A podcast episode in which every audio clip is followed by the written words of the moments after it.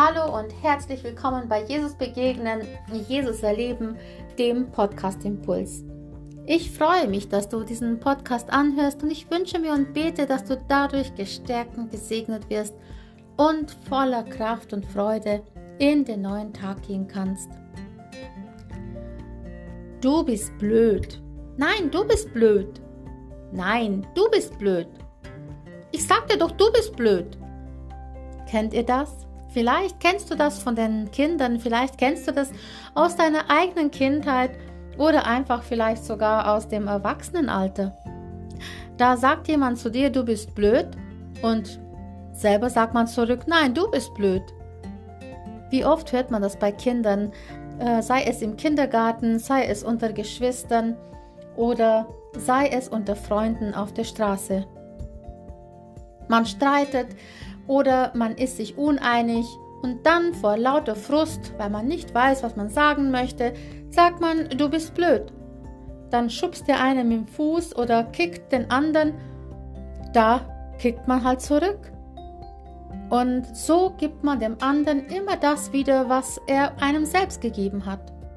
So nach dem Motto, was du mir, so ich dir oder wie du mir, so ich dir. Und wie oft höre ich das auch Eltern ihre Kinder so erziehen. Lass dich bloß nicht unterkriegen. Wehr dich. Schlag zurück. Schubs zurück. Sprich zurück. Doch ist das wirklich das, was wir unseren Kindern vermitteln wollen? Vielleicht sagst du nun, du hast keine Kinder. Vielleicht denkst du, naja, ich bin ja da überhaupt nicht in der Verantwortung. Doch wir sind alle in der Verantwortung. Denn so wie wir mit dem anderen umgehen, so sind wir ein Vorbild, nicht nur für Kinder, sondern eben auch für Erwachsene.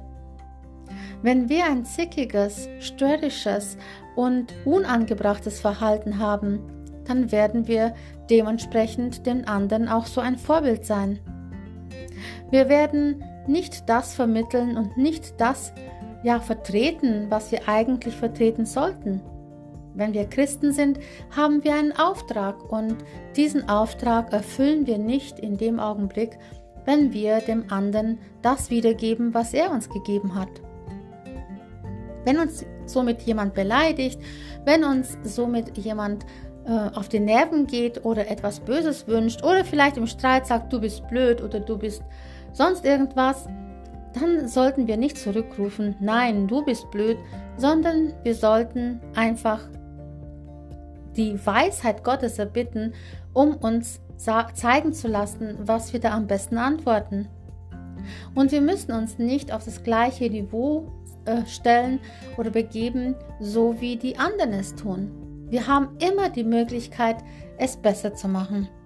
Es ist immer eine Sache der Entscheidung. Und im 1. Petrus 3, Vers 9 können wir lesen, vergeltet Böses nicht mit Bösem, und Schimpfwort nicht mit Schimpfwort, sondern tut das Gegenteil.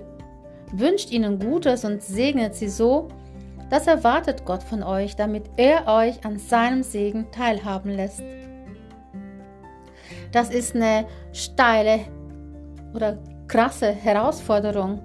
Das ist echt der Wahnsinn. Kann ich denn dauernd jemandem Gutes tun, der mir Böses tut? Und was ist, wenn ich dauernd beschimpft werde? Soll ich da wirklich meinen Mund halten und schweigen und ihm Gutes wünschen? Doch hier steht, das erwartet Gott von euch. Es ist also keine Empfehlung, sondern Gott sagt, er erwartet es. Und zwar hängt damit eine Verheißung zusammen. Denn wenn wir das tun, dass wir dem anderen Gutes wünschen oder ihn segnen, da ist es auch so, dass Gott uns an seinem Segen teilhaben lässt.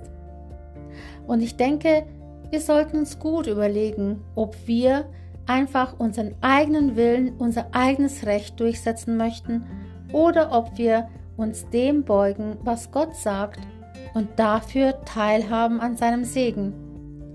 Und ich habe oft erlebt in meinem Leben, dass da, wo ich Gutes getan habe, auch den Menschen, die mir vielleicht nicht wohlgesonnen waren, mich beschimpft haben oder vielleicht sogar schlecht über mich geredet haben, dass Gott das gesegnet hat und dass ich in diesem Moment, wo ich Gutes tat, sogar Liebe empfinden konnte für diese Menschen.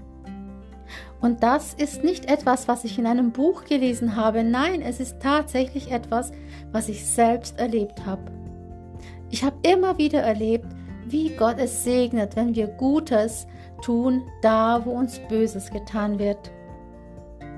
Andernfalls habe ich auch erlebt, wie es sein kann, wenn man dem anderen Widerworte gibt und genau das Gleiche zurückwirft, sozusagen so wie ein Ball, der zurückspringt, wenn man ihn gegen eine Gummiwand schlägt. Was da passieren kann, wenn negative Worte zurückkommen statt gute. Es schaukelt sich hoch, es entsteht Wut, es entsteht Ärger und Groll. Und letztendlich hat keiner gesiegt. Und der Streit wird immer größer. Wie schön ist es also, und da weiß Gott ganz genau, warum er uns das rät. Denn da, wo wir Böses mit Gutem vergelten und Schimpfwort nicht mit Schimpfwort, sondern etwas Positives, vielleicht Segnendes sagen, da kann Streit beendet werden. Da kann Streit aufhören und Frieden einkehren. Und das will Gott segnen. Das wünsche ich dir heute für diesen Tag dass du immer wieder erkennst, wo du Gutes tun kannst und wo du Dinge den Menschen mit Gutem vergelten kannst, wenn sie dir mal was Böses tun. Und manchmal muss es ja wirklich nicht offensichtlich Böses sein. Vielleicht empfindest du es auch nur so. Doch da, wo wir es so empfinden, da möchte Gott uns aufrufen und er gebietet es uns sogar, dass wir positiv darauf reagieren, gute Worte sprechen, segnend sind und Gutes tun.